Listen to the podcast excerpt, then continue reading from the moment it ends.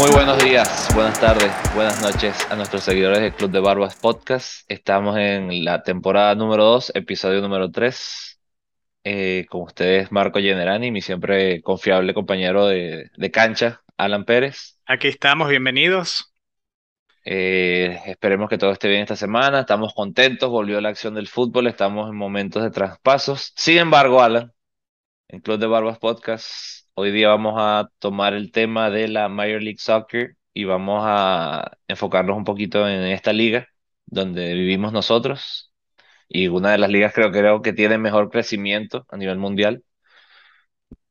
No es lo mismo de hace 10 años. Eso, Es verdad, es verdad. para empezar por Este, allí, las demás han ido cambiando. Esta creo que también cambia y ha crecido un montón a comparación de muchas otras. ha crecido mucho. Sí, eso, eso es verdad. Vamos a estar hablando de nuestro episodio número 3, Marco, de la temporada número 2. Hoy día vamos a estar hablando sobre específicamente la MLS. Vamos a estar eh, descubriendo algunas quizás novedades que algunas personas no saben, que si no ven la MLS quizás no, sé, no estén eh, al día con cómo funciona, porque sí ha crecido y a pesar de que han cambiado cosas, sigue siendo una liga diferente, ¿no? El, el estilo de, de cómo se manejan las cosas y las reglas y desde las transferencias a cómo se, cómo, cómo se genera un campeón, eh, todo eso es diferente y lo vamos a estar mencionando aquí un poquito más a profundidad.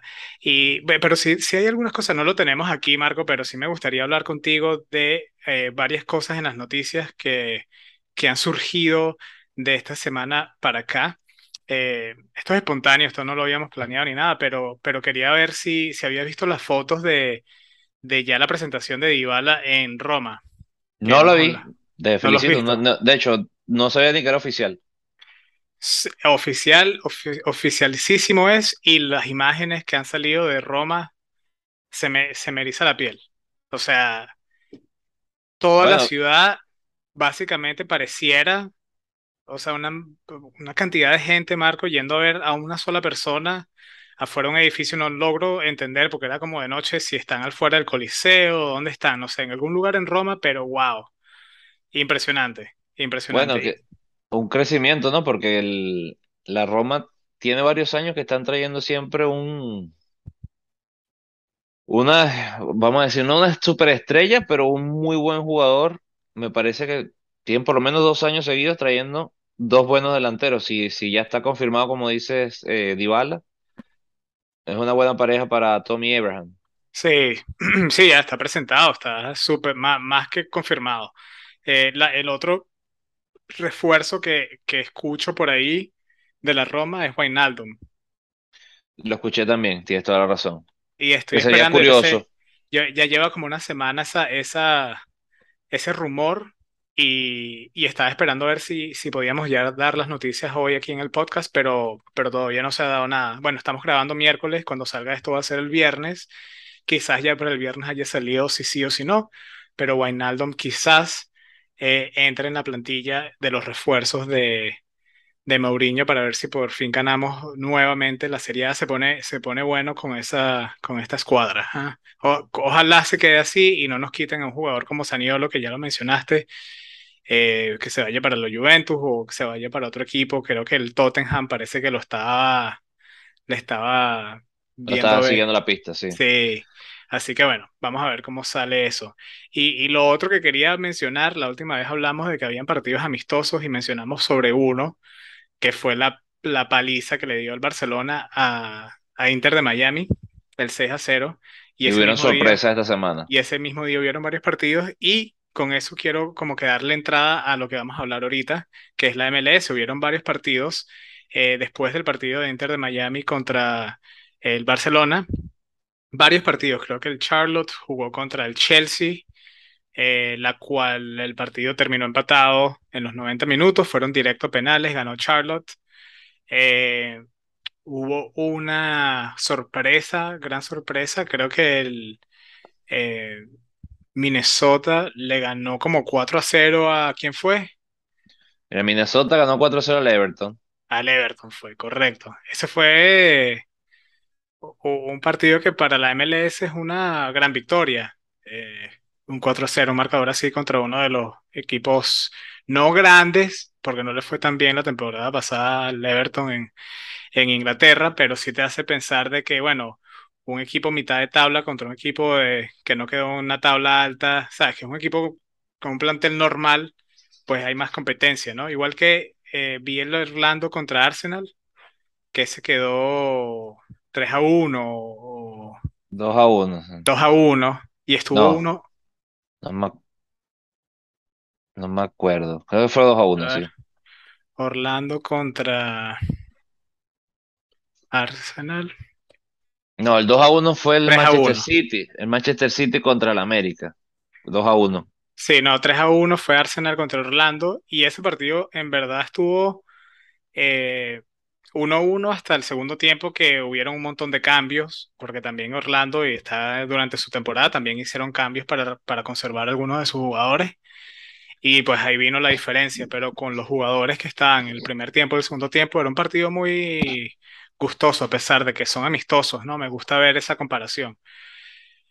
Eh, También hay que decir, Alan, perdón que te interrumpo, ¿no? este, el, el partido de anoche de la Juventus contra el eh, Juventus contra el Barcelona. Qué partidazo. No sé si tuviste chance de verlo.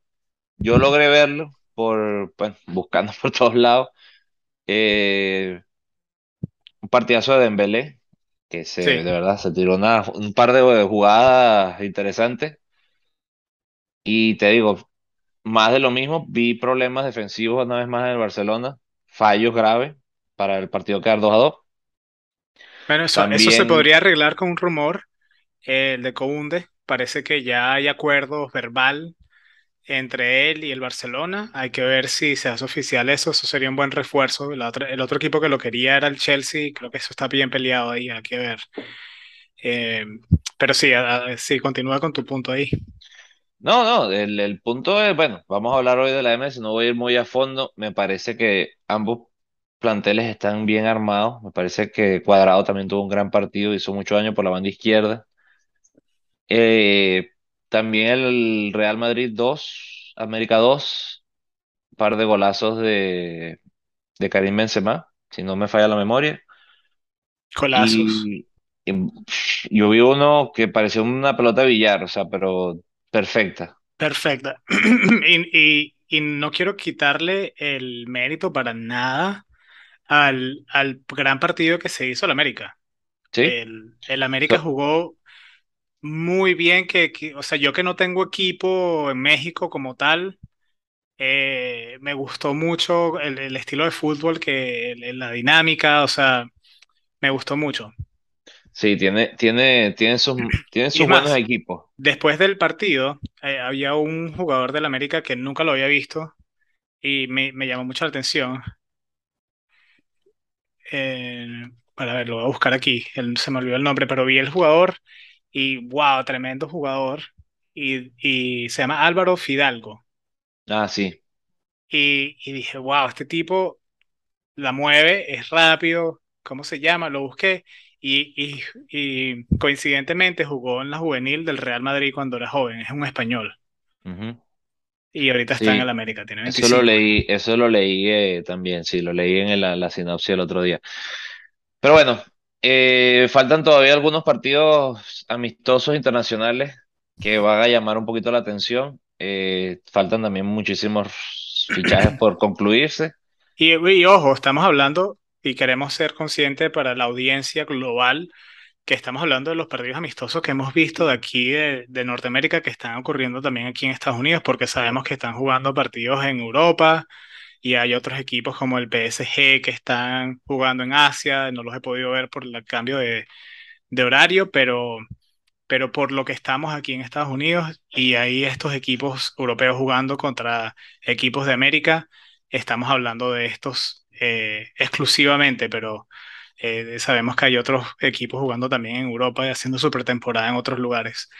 Y, Correcto.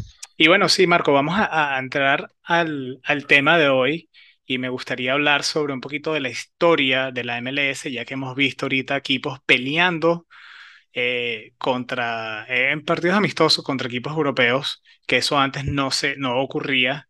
Eh, sin ir muy lejos, antes, seis, siete años atrás, ocho años atrás, o quizás un poquito más, quizás no se veía tanta competencia así con los equipos estadounidenses y se ha visto mucho el cambio de, de nivel, ¿no? Así Sí, que, también ha aumentado mucho la- los equipos. Hay que también tener en cuenta la, la población que tienen los Estados Unidos. Tiene, o sea, más o menos deben ser unos 370 millones de habitantes. Eh, hay varias divisiones internas en la liga. Hay muchísimos equipos. ¿Cuántos equipos hay exactamente en este momento, Alan? A ver si lo tienes ahí a mano, que no no me recuerdo. No lo tengo a mano, deben ser eh, Además de que hay este, otras ligas, 28. ¿no? Ahí está la PDL, que es Professional Developing League, está La la USL, US, USL, eh, Estados Unidos League, pues eh, United States League, o algo así, si no me falla la, la sigla, correcto, o sí, Unión de Soccer League, pero tiene, va por ahí. Esa viene a ser como la segunda división, está la PDL, que uno dice que es como la cuarta división, que es Developing League, como dice la, la palabra, es semiprofesional. correcto, Y bueno, obviamente.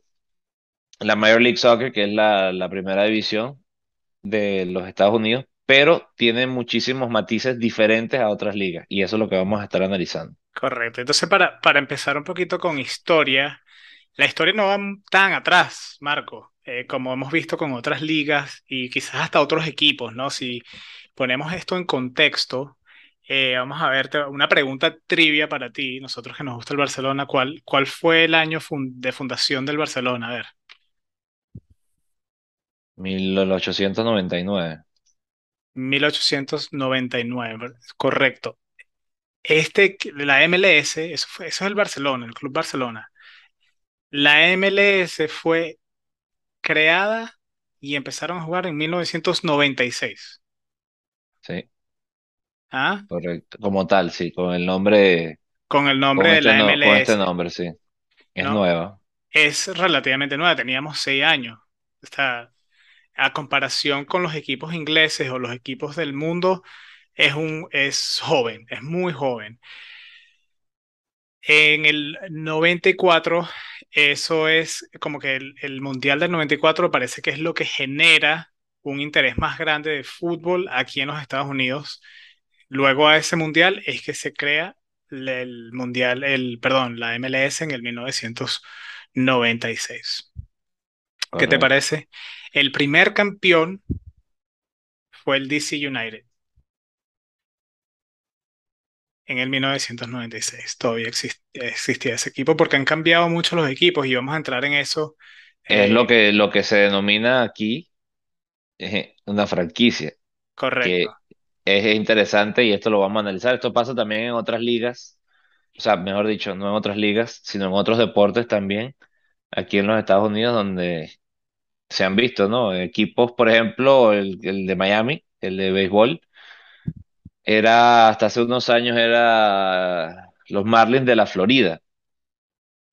Y después resulta que cambian la, la franquicia y ahora son los Marlins de aquí de, de Miami lo otro interesante de la franquicia es que un dueño puede comprar la franquicia como tal Y moverla. y moverla, cambiarle el nombre, moverla, ya ni siquiera es un equipo de la ciudad, que eso en el fútbol y para algunos futbolistas así fanáticos, eso como que no, no nos, en- no nos cabe en la cabeza, porque por ejemplo, un equipo como la Roma o como Boca, que hemos hablado de ese equipo aquí en, en en el podcast, básicamente tiene una historia y es el equipo de la ciudad. O sea, tú te imaginas que eso sea una, que muevan Boca Juniors y lo muevan de ciudad, le cambien el nombre. Eso es como que no, no, no, yo no lo puedo entender, yo no lo, no lo, no lo, no lo puedo lograr este, asimilar mucho, pero así es que funciona. Son franquicias, es un, es Un un sistema business, un completamente sistema diferente, sí. completamente diferente y por eso es que no hay relegación. Es una de las, de las razones por la cual no hay relegación. Y, y también hay que tener en cuenta la, el hecho de que aquí los nombres son diferentes a los europeos también de los equipos. Tienden a tener un adorno. No sé si me explico con esto. El, como es, por ejemplo, ahora los nuevos equipos Red Bull, que son RB y, o Red Bull algo, Salzburgo, eh, etcétera, etcétera. Aquí pasa esto desde casi el comienzo. Por ejemplo, hay un equipo que es el Chicago Fire. Entonces, eso le pone ese extra. Aquí es el Inter de Miami, Internacional de Miami, quizás es un poco parecido al, al Inter de Milán, pero ¿cuántos nombres? No, el LA Galaxy. Sí, eh, se me, ahora se me van los nombres. El mismo Los dijiste tú, el, Ángeles, el DC el nuevo United. Los Ángeles Football Club, Pero ese es un nombre eh, que se esperaría en Europa, porque es una ciudad plus o más full club. Ah, ya te entiendo. Está eh, el Austin, por ejemplo, Austin FC, que es FC. Fútbol Club, eh, es un nombre que se esperaría en Europa, pero si comparamos con otros nombres, le A ver, déjame hace, pensar. No, bueno, New York Red Bulls, no tanto, porque ahorita hay muchos equipos patrocinados por Red Bull que, que tiene nombre a la ciudad y Red Bull, como Leipzig. Ajá, exacto. Por eso te decía que ese era el ejemplo clásico, porque el Red Bull lo copió la idea en Europa, pero se origina primero aquí. Sí. Está el DC United, que sabemos que, bueno, DC viene de, de donde está, eh, pero son nombres que que ok, el DC United podemos decir, bueno, el Manchester United y ese tipo de cosas, pero son nombres más artísticos, tienen ese, ese extra. Si los, bueno, me, me estoy explicando con esto, o sea, Sí, es la ideología, como el Miami Heat, están, e- eso es cultura, es una, es una cuestión cultural que gusta aquí. Te hace catchy, eh, la gente lo abra fácil en la calle, no son nombres, casi nunca son nombres largos para que la gente lo recuerde fácil. Y, y te digo, y es una idea completamente diferente también lo que habíamos hablado de las franquicias, no pueden haber relegaciones, eh, sino por un tema netamente económico. Como puede haber 30 equipos este año, si hay 28 inscritos el año que viene, son Y 28 equipos. como, como ha pasado, eso ha, ha causado que hayan- hay equipos que han entrado a la MLS y por temas económicos no han podido quedarse. Eh, un ejemplo de ello es el Miami Fusion, que es un equipo que dejó de existir, bueno, quedó la franquicia, pero no participó más en la MLS. Otro que es recién fue el Chivas USA. Eh, el Chivas USA fue un equipo que estuvo desde el 2005 hasta el 2014. Ujú.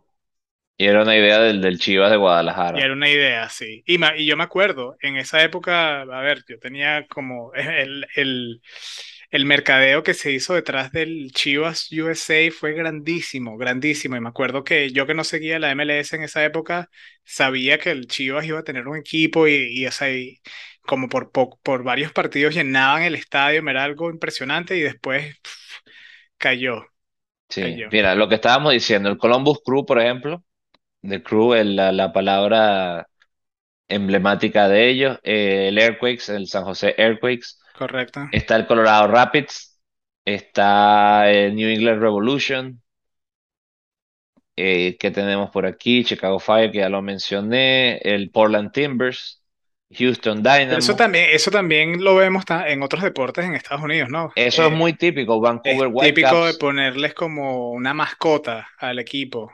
oh, y otra cosa que hay que tener en cuenta, que solamente pasa en esta liga, se mezclan dos países. Que está también en muchas de, las, de los equipos en Canadá, que está el Vancouver Whitecaps, está el Toronto, y ahorita otro, Montreal.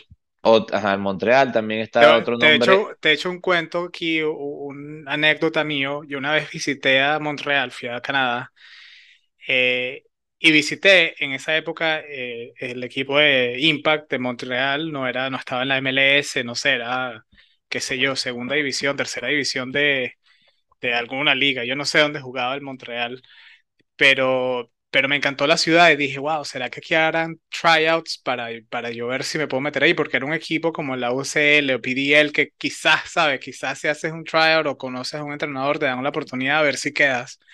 En esa época, nosotros que veníamos a jugar en la universidad. Y bueno, obviamente fue como un sueño, nunca lo hice, no hice nada. Y como dos años después, el equipo lo, lo metieron en la MLS. Me recuerdo y yo, ah, perdí, perdí la oportunidad. esas son las cosas, ¿no? También sé eh, muchos equipos que arrancaron y jugaron ciertas ligas y parecía que iban a llegar. Una de las más famosas aquí en, la, en Miami era antes inclusive del, del Inter de Miami o inclusive el Miami FC era el equipo que era, no sé si conoce un tal Ronaldo Nazario, eh, Lauderdale Strikers, Ujú, que se suponía que iba a llegar a la primera, que venía con fuerza, que venía con inversión de, Cris- eh, de Cristiano de Ronaldo, no, perdón, de Ronaldo Nazario.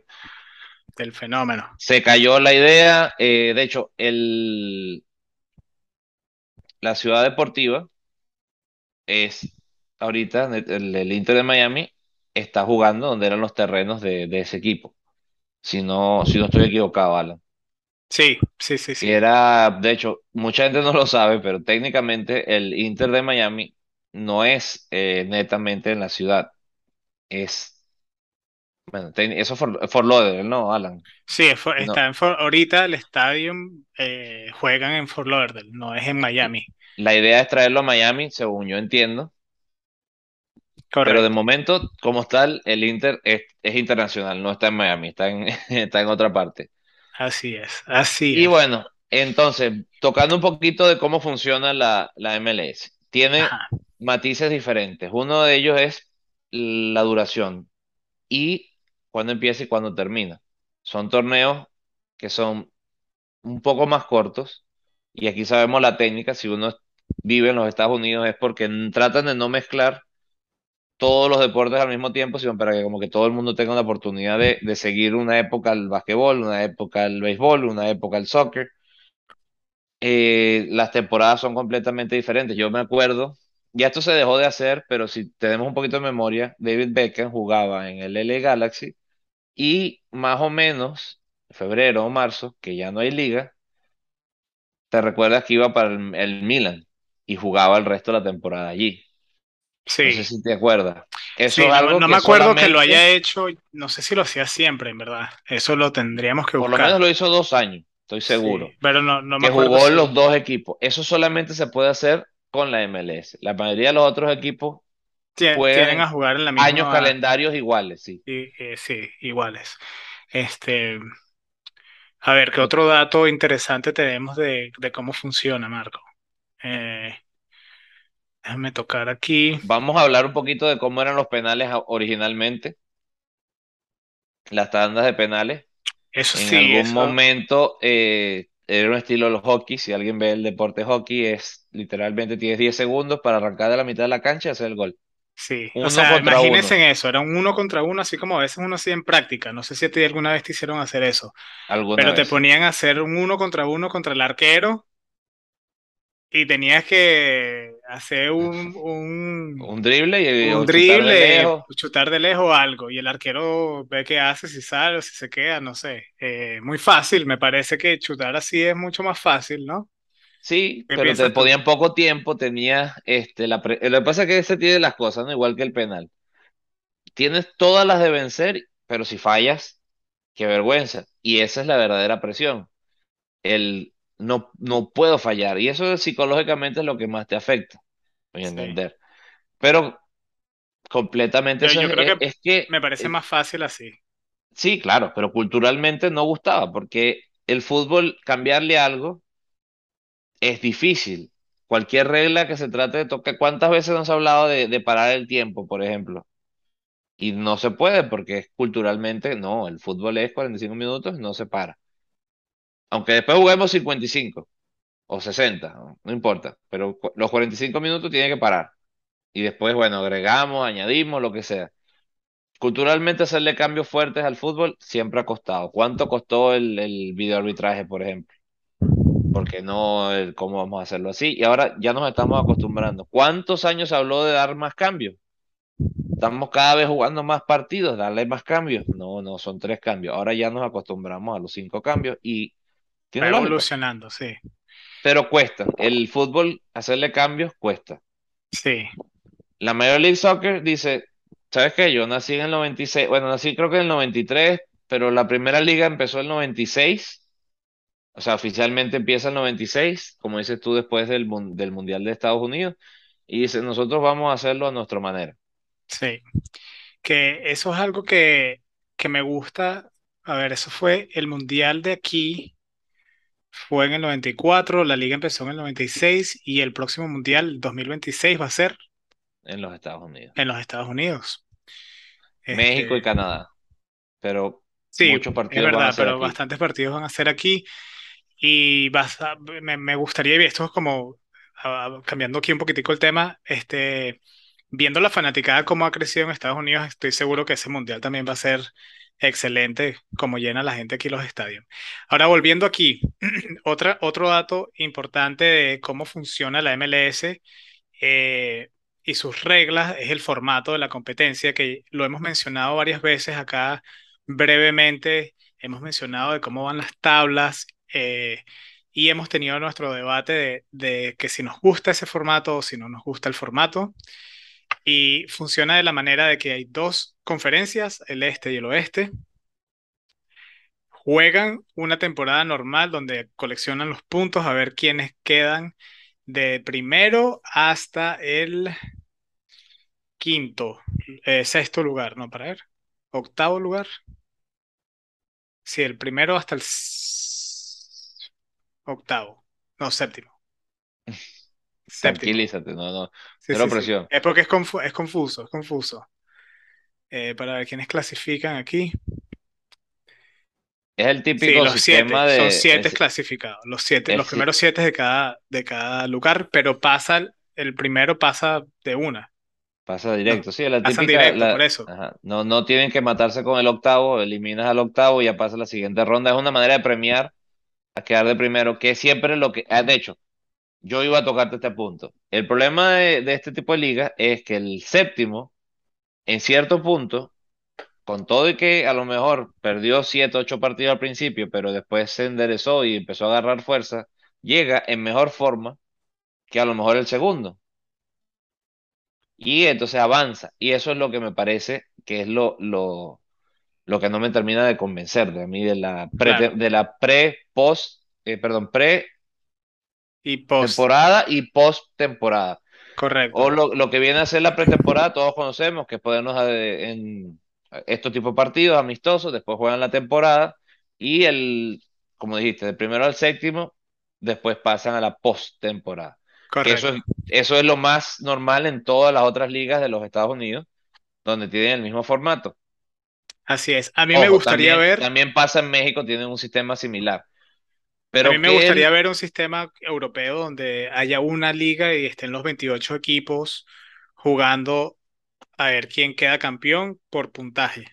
Me, me gustaría ver eso exacto, pero particularmente y que se quede la eh, CONCACAF Champions League allí, donde tú tengas un formato donde estén los equipos clasificados, los mejores de Centroamérica, Estados Unidos y Canadá, y se eliminen entre ellos un formato torneo que es más o menos así, ¿no? Tienes un grupo, una fase de grupo y, y vas para los octavos, cuartos y semis. Y, y dónde voy a llegar con esto. Eh, si comparamos con las ligas europeas, tratan de mezclar el formato de Champions con el formato de liga. Y termina que no hacen ni una cosa ni la otra, porque no, no es el premio a la constancia, puesto que quedar primero te da una pequeña ventaja momentánea, pero luego ya se vuelve otra vez equilibrado. Es un partido que puede pasar mil cosas, se puede jugar a 180 minutos o a 90, dependiendo de la fase, pero creo que la final es a un solo partido, por eso lo digo, pero no estoy seguro ahora que lo pienso. El sistema que todos conocemos de postemporada termina que es un sistema estilo la Champions, donde es un muerte súbita, un bracket y vamos avanzando. Pero no le da el premio a la constancia, que es lo que hace la liga. Jugamos en las mismas condiciones. Un partido en casa, un partido fuera, eh, el- y lo- el que gane más puntos es campeón. Entonces, de alguna manera, no es equilibrado porque juegan contra el de su grupo dos veces probablemente y juegan una vez contra el del otro lado o se mezclan, como hacen típico aquí, eh, Sí, mezclado. a series, juegan series. Vamos a jugar tres partidos, cuatro partidos, uno en casa, uno fuera. A veces se inventan uno en campos neutrales y ese tipo de cosas típicas. Aquí les encanta ese tipo de, de reglas. Partido de las estrellas. eh, ¿sabes? El, el, el típico, el, todo lo que hacen en los otros deportes lo tratan de, Eso es algo que no, no quería, no, no busqué nada, pero el partido de las estrellas también es algo que es particular aquí en la MLS y traen y hacen este las estrellas contra, contra la Liga de México o a veces traen otros equipos de, de Europa también. Sí, Y sí. tengo que decirte, típico. tengo que decirte, no era fanático, pero no sé si es la edad, no sé qué es, pero me parecen entre, o- algo entretenido. Hacen que si skills, ¿no? Donde hacen diferentes Ujú. tipos de, de como que centros y tienes que pegarle una sola y, y a ver quién mete más, así como, como los de Como, de- dribles como de dribles de basquetbol, igualito, lanzamiento, igualito, bateo. igualito. Y Esos que no era inventos. fanático de eso, digo, bueno, sí, sería chévere verlos porque es como verlos como en práctica, ¿no? Eh, no sé. Y un premio a tener una buena temporada, de, de, te das ese chance de jugar Claro. ahí. Y hacen la misma técnica. Todo el equipo tiene que tener un uniforme blanco para por lo menos en ese partido decir, bueno, todos van a jugar con su uniforme blanco, pues esa es otra típica. Inventan a veces que usan su misma camisa con diferentes equipos, pero su misma camisa, pues todos blancos, como si fuera un partido de calle, contra los otros colores. Y te digo, no creo que haya algo más americano que el juego de las estrellas. Sí, sí, sí. Y bueno, Alan, este, también decir el, el- la comparativa de no importa cuánto pierdas, no va a bajar. Entonces, en ningún momento tampoco sientes esa necesidad o ese miedo de voy a bajar de, de división. Es un poco también contraproducente porque no tienes ese, ese sentimiento de urgencia. A cierto punto, si ya estás eliminado, si no vas a bajar, ahí literalmente ya no te importa. Si ganes o pierdas, ya no Yo creo que la, que la diferencia y es la presión de que quizás el equipo, la franquicia se desintegre. Porque mientras un equipo va perdiendo, pasa como el Inter de Miami, donde al comienzo de la temporada eh, veías muchos fanáticos en el estadio y luego esa fanaticada como que si sigues perdiendo, obviamente nadie quiere ir a ver los partidos. Eh, tiende a pasar muchas veces. Si no van a los partidos, el club, la franquicia, este, este, este negocio no produce dinero y llega un momento que tienes que venderlo ver qué haces con la franquicia. Y así se, eso es lo que pasa con equipos que desaparecen en la MLS. Entonces la es presión está en tratar de mantenerlos vivo como, como, como negocio, ¿no? Qué Y bueno eso. bueno, ahorita vamos a hablar también de los que tú, bueno, tú me, te digo, me, me sorprendiste porque no sabía que se denominaban así, como no. De vez en cuando somos tan profesionales que nos preparamos un poquito. El resto de las veces nosotros simplemente, hola Alan, ¿cómo estás? Vamos a, Y de le damos vamos a hablar. y Y hablamos. empezamos a hablar y, y tranquilamente, el- creo que el podcast original, el, cuando hicimos la primera prueba, que nunca salió al aire, creo que hablamos como siete horas, Sí, más o menos. y de Y, no- y, nada. nos- y nosotros dije, bueno, tranquilo, la gente nos va a escuchar por siete horas porque no, no va a Sí. pasar nada. Pero bueno, a lo que sí te digo, ahora nos, nos preparamos un poquito para hablar eh, más seriamente de la MLS. Me a ver, mencionas que hay tú, jugadores, hay ajá, explícanos sobre eso. que ¿Qué se llaman, según tú, DP, eh, Designated Players. Son jugadores que, bueno, aquí hay límite salarial y van a empezar a romper esa regla para poder traerlo a la liga y hacerla crecer. Exacto, Quizá esa no es la quizá no es la denominación, pero es la para qué se usa, para qué se inventó. Y Galan, quería hacerte un paréntesis porque leyendo eso también me acordé que, y lo vamos a decir aquí en, en Club de Barbas Podcast, primero que nadie, lo va a decir Marco y Alan lo va a confirmar. Me acabo de dar cuenta, después de, de leer estas reglas, lo importante que ha sido Betcam para la historia Sí, del Eso, fútbol. eso es lo que iba a decir. Iba a hacer como una pequeña pregunta trivia de cómo se llama este, esta regla. Tiene como un apodo y es el Beckham Rule. El Beckham Rule, pero el Beckham Rule tiene dos fases. Una es cuando él va al Real Madrid y se inventa lo que va a ser el, el- lo que empieza el marketing, lo que es la camisa, se inventa el, el- la regla Beckham también en Europa.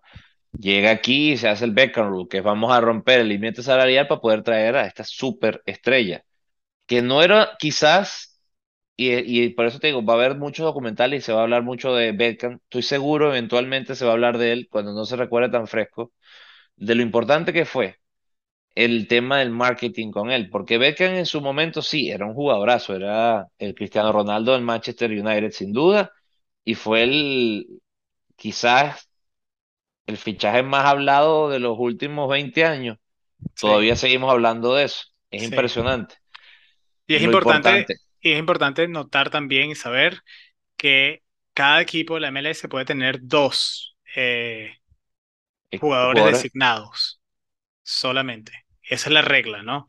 De que tú puedes romper tu, tu límite, tu, tu límite salarial. tu límite salarial por dos jugadores nada más. Entonces ahí eh, viene como una, como un juego, por ejemplo, algo que ocurrió recientemente, si vemos que el Los Ángeles, Los Ángeles FC tiene que si Carlos Vela, tiene jugadores así grandes, tiene ahorita Chiellini, tiene a Bell, y uno de esos jugadores, me parece que Carlos Vela dejó o se bajó el salario, yo no sé qué fue lo que pasó bien ahí estructuralmente, pero le quitan el nombre de Designated Player y pueden traer entonces a dos más.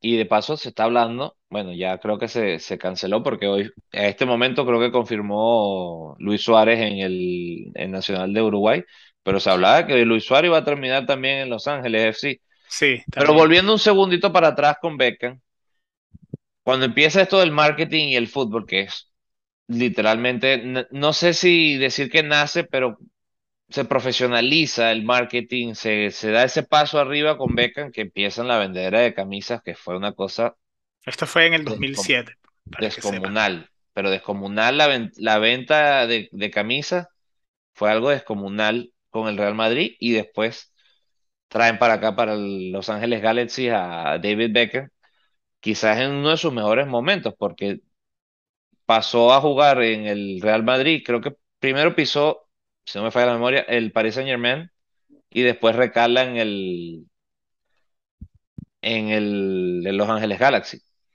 Y Los Ángeles Galaxy Al, agarraron al revés, y, perdón, es Real Madrid directo a la LA Galaxy. cierto, cierto, va al LA Galaxy y, se, eh, y, juega en el Milan con, en préstamo, como préstamo, y después que va se al encontró con. Ronaldinho y ese equipo del Milan tenía como pura, un equipo de estrellas veteranos y luego después termina en el Paris Saint-Germain, el, el Correcto, así fue la cosa, sí. Y Los Ángeles Galaxy, Alan, vamos a estar claros, ¿se escuchaban aquí? Sí. Mundialmente, no hasta Beckham. Beckham crea el nombre de Los Ángeles Galaxy, lo que significó y lo que empezó, porque los jugadores venían era a retirarse. Beckham vino antes de, de- de estar en su cúspide. de- Bueno, esa era, esa, así es que el mundo veía a la MLS, ¿no? Pero quiero, quiero hacer también otro, otro paréntesis que no me parece quizás justo, porque ot- otro jugador grande que jugó en la MLS, ¿sabes quién fue? A ver, Pelé Pelé, con, con el New York Cosmos, con los Cosmos, correcto. Y trajo una fanaticada grandísima, por lo que entiendo, al New York Cosmos, donde creció pero no era la MLS, era otra cosa en Era otra momento. cosa, era otra cosa, pero sí trae, sí genera como que ese público y es importante notar de que, de que jugadores así trataron antes de Beckham, quizás Beckham, bueno, como dices tú, era otro momento, ¿no? El, el, el reach de Beckham era mucho más grande. A ver, volviendo al tema de los eh, jugadores del, Los designated de players. Designated Players, han habido 209 jugadores designados en la historia, después de que obviamente se hace la... Su mayoría argentinos, si no me falla la memoria. Y actualmente eh, algunos jugadores designados que conocemos es Joseph Martínez, José Martínez, venezolano, venezolano. que juega en Atlanta United y en algunas épocas, este, desde el 2007, de 2017, que llegó goleador, o sea, hizo locura en la MLS hasta que se lesionó de la rodilla y bajó un poco de nivel. Eh, para ver si tenemos aquí Bueno, Carlos Vela, Henry, que ya Henry, lo que es. Henry en el Terry New Henry York, jugó en el New York, correcto. Pirlo pasó también por acá. Está Chiellini es actualmente. David Villa, Chicharito está jugando aquí. Eh, a ver, Rodolfo Pizarro, que es el mexicano que ahorita está en préstamo en. Monterrey, en el Inter de Miami. Eh, Higuaín, Claro, eh, para ver qué más tenemos aquí conocido. El, bueno, el actual, uno de los goleadores de esta liga, de esta, de esta temporada, que juega en Austin FC, Sebastián Driussi, un argentino, Muy buen jugador. Si no lo han podido ver, los recomiendo que vean un partido de Austin FC y vean el número. me equivoco, no quiero decir ningún número para no equivocarme, pero creo que es el 7. Eh, ¿quién más tenemos aquí conocido? ¿Sabes que está jugando este Pato de, en ajá. Orlando? No lo veo aquí. Lodeiro, Eh, bueno, Douglas. Costa en el L Galaxy. Sí, bueno, y, y históricamente también, eh, lo que te digo, de David Villa, ¿cuántos David goles no hizo aquí? ¿cuántos Se nos está hizo? olvidando Zlatan Ibrahimovic, Claro, que un Zlatan llegó también, sí. Entonces, como jugadores designados. Ahora, algo que sí he notado y me parece muy, muy, muy interesante es que estoy seguro que sí, de que sí hay jugadores designados defensores que han venido a la liga, pero quizás no tantos como los jugadores atacantes. Y eso creo que es algo, una diferencia que el LA, el LAFC está haciendo ahorita con la traída, al traer a. Chiellini. Pero que cuando tú ves a Chiellini jugar, una de las cosas que tú ves, o que yo noto, por ejemplo, cuando estás jugando un partido de la MLS contra los equipos eh, de la CONCACAF Champions League, es el nivel de defensa. Sí hay buenos defensas, pero no a un nivel extraordinario. El ataque, los goles que se están viendo ahorita en la MLS son alucinantes, pero no hay defensores que yo vea en la MLS que diga, wow, qué increíble este defensa como defiende. Ahora, creo con la llegada de Chiellini, quizás eso pueda cambiar y vean de que traer a jugadores designados, defensores, este, ayude un montón, ¿no? Tener un buen defensa de ese calibre eh, te cambia, te cambia la dinámica completamente. También tenemos aquí a Shakiri. Los, también Shakiri, es- nos está faltando los dos Santos. Eh, perdón, Jonathan dos Santos. Eh, creo que el otro no jugó aquí, jugó en México. Eh, nos está faltando Nani. de los dos, yo creo que los dos jugaron, por un tiempo jugaron juntos en el L Galaxy. Nani también nos está faltando en esta Nani de Orlando, lista. sí. Yo estoy viendo los actuales, porque la- históricamente han un montón. bueno, pero por eso te digo, hay, hay que mencionarlos porque también son partes de la, de la historia. Kaká jugó en el, en el City. Sí, Eh, estoy hablando de memoria. Eh, bueno, ¿cuántos, cuántos se me estarán pasando por ahí? Matuidi en el Inter de Miami, campeón del mundo. O sea, no estamos hablando de cualquier loco sí, de, estamos de- de hablando de calle. Jugadores eh, alto calibre. Alto calibre Y y actualmente, por lo que veo, el, el- en esta temporada, el jugador con el salario más alto,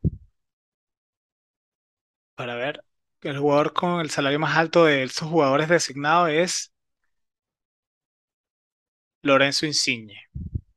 Insigne, correcto. También Insigne, que está también en Toronto, este, jugando con Bernardeschi. No sale cuánto le pagan a Bernardeschi, así que no, eso creo que lo mantuvieron secreto, pero, pero así en esta lista que veo y veo el el monto por la cual vinieron. eh, Insigne es el jugador más costoso de la MLS actualmente. Y, y puede ser, ¿por qué no? Es un muy buen este jugador. Sí, Entonces, bueno, Alan, eh, también creo que vale mencionar un poco el- lo que ha sido también para el crecimiento de la selección americana, el crecimiento de, su liga, ¿no? Eh, cómo se ha también profesionalizado muchísimas cosas en las inferiores. Ahora tú también ves eso, hay equipos que van creando sus jugadores, cosa que no pasaba desde el comienzo. Eh, tú sabes que, por ejemplo, hay una muy buena academia en Dallas, donde lo, de hecho, hay una de las copas que son más famosas aquí en los Estados Unidos, la Dallas Cup, que sí, es muy reconocida a nivel internacional.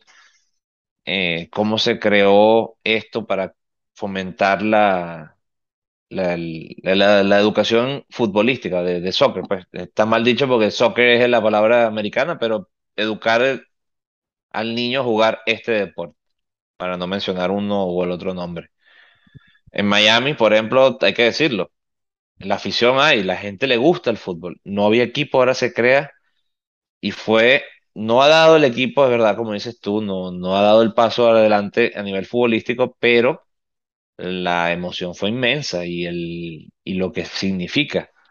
Sí, El, ver el equipo de Orlando, mucha gente a lo mejor dice, Orlando es muy famo- una ciudad muy famosa a nivel mundial por, por otro tipo de temas, pero Orlando es una ciudad pequeña y nosotros sí sabemos que es cierto, o sea, no hay mucha población, pero tiene equipos impresionantes de basquetbol, tiene un equipo impresionante de fútbol reconocido. O sea, no es fácil decirlo, pero el fútbol ha entrado en la, en la sangre de- del americano. sí, El mismo in- Austin tiene un indudablemente. buen equipo. ¿Y cuántos equipos podemos decir que hay nuevos en los últimos 10 años? Casi que la mitad son equipos nuevos.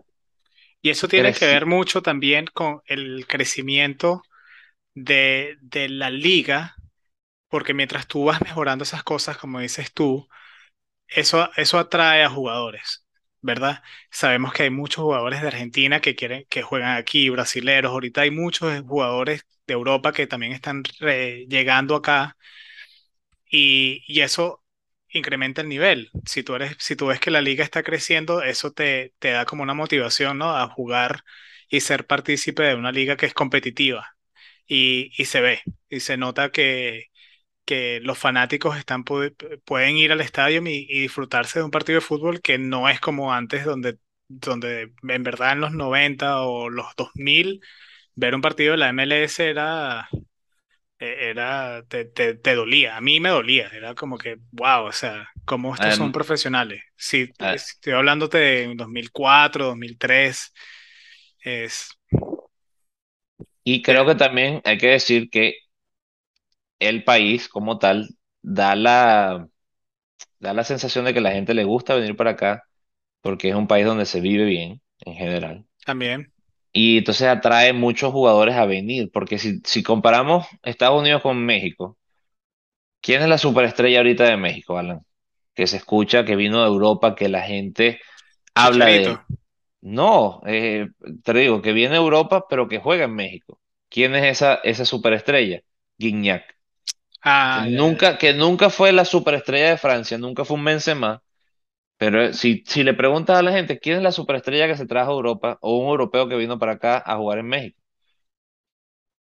Guiñac, y después entonces tienen los argentinos, brasileños, pero todos americanos. Pero tú escuchar, como dijiste, el, el jugador este, se me fue el nombre, que está en América que es español, muy raro que haya un español jugando en México, eso es nuevo. En la Sí, MLS no. David Villa ya vino en un buen momento, sa- salió del Barcelona para venir para acá. Eh, Chiellini sale de la Juventus, que probablemente salió de la Juventus porque el Italia no va a ir para el Mundial si no hubiera jugado un año más en la, en la Juventus. Viene para acá, Insigne no está en, su- en un momento que tú digas se va a retirar. Si tiene un buen nivel, va a jugar en la selección italiana. sí. O sea, Igual que Bernardeschi también, que equipos que vienen para acá, que vienen para acá a hacer algo. No Sí, son, no es que vienen a- simplemente a cobrar un cheque e irse, no, ya mucha no. gente, mucha gente puede criticar a algunos, pero y, y no viene, y viene a la crítica que muchos este, le hicieron a Higuaín, donde Higuaín tenía esa mentalidad de esta liga, y él mismo lo dijo cuando llegó en mala forma física, eh, llegó como que si esto era una liga que no es tan competitiva y podías igual hacer 10 15 goles en una temporada y de repente se vio como uno de los más lentos en la cancha, eh, donde el juego mucho más rápido que él, donde a veces el Inter de Miami se ve mejor en muchos instantes sin él en la cancha que con él. Y, y eso te dice mucho de que un, de un jugador de ese calibre igual necesita estar a cierto nivel físico y mental para poder ser competitivo en esta liga, ¿no? Y también hay que decir que muchos jugadores que son importantes en sus selecciones, o por lo menos tienen un nombre importante en sus países, juegan aquí, en América me refiero a esta comparación, y no están en sus países. Mira a Chicharito y a Carlos Vela. ¿No estarían en cualquier equipo en México? Yo creo que sí. Sí, Están aquí. Mira a Claudio Pizarro. ah, eh, ¿Es Claudio No, Pizarro? No, no. eh, perdón, se me fue el nombre. Ahorita solo puedo pensar en Claudio. Eh, Eh, Rodolfo, Rodolfo Pizarro, está jugando en, el- en Miami. sí. Pero Sale lo de prestaron para México. México. Otra vez se lo Bueno, pero salió de, también. pero salió de México porque era un, jugador que venía en, en- en crecimiento y recala aquí, Joseph Martínez, Soteldo. Soteldo, está ok, salió de aquí ya por un tema, tema disciplinario, pero son jugadores importantes en, en sus países y están jugando aquí, colombianos, venezolanos, argentinos, Sí. brasileños. Y, y no solamente eso, que ahorita algo que tiene la liga por el tema, y, y yo creo que Marco, yo creo que este episodio lo vamos a hacer en dos partes, porque nos- Mm, se nos está quedando el tiempo y todavía hay temas por, por la cual mencionar. Y, y con esto dicho, ya podemos hablar el próximo episodio, en parte 2 de la MLS, sobre cómo esa, ese límite salarial, cómo ha incrementado las academias y cómo tenemos jugadores jóvenes jugando en esta liga, donde hay un montón de jugadores jóvenes que terminan yéndose a jugar al exterior en equipos europeos grandes. Así que podemos hacer, eh, darles esa lista también, les vamos a dar esa lista en el próximo episodio, en la segunda parte de la MLS, para que vean cómo está creciendo el fútbol americano desde lo juvenil también, que eso ha mejorado bastante. Así que bueno, hay varios temas que, que vamos a, a continuar porque no queremos que sea un episodio como el primer episodio que nunca lo sacamos al aire El, de siete el horas. piloto, sí. Ajá. Así que bueno, con esto, eh, Marco, yo creo que deja- dejamos un buen sabor. Me gusta mucho el tema y, y eh, a pesar de que la MLS no tiene tanta historia, hay bastante que seguir este, descubriendo de, de esta, de esta liga que va en crecimiento. Ya, no hay otra palabra para decirlo, sino Además de que pienso que, el, que con el crecimiento que tiene, como pinta esto, en cuatro años vamos a tener un muy buen mundial porque los estadios, la afición va a estar lista para Completamente. tener, y te digo, Club de Barbas Podcast eh, estará, por lo menos a nivel de aficionado, en algún partido del mundial, eso se lo podemos es. garantizar. Así es, yo, yo voy a estar, si sigo aquí en Austin, que ese es el plan, voy a estar cerca de dos estadios, el estadio de Dallas y el estadio de Houston, así que espero, eso me quedan a tres horas cada uno, así que quizás vaya a uno de esos dos. Y, y algo bonito de, de estar aquí en Austin, Marco, y esa, eso de la fanaticada, es de que se siente esto, esto es un soccer city, lo que le dicen ahorita a esa ciudad donde hay una pasión por el fútbol y yo he ido a lugares a ver partidos, Marco, del Austin, y es como, como en cualquier ciudad, te puedo decir, como cualquier ciudad europea donde en verdad hay unos fanáticos que, Y se sienten alentando y identificados. cantando y te sientes identificados y representan al equipo de una manera donde, donde los jugadores, los colores, la camisa, el escudo, eh, lo sienten y los jugadores también lo sienten, ¿no? Y es, es muy bonito ser partícipe de eso.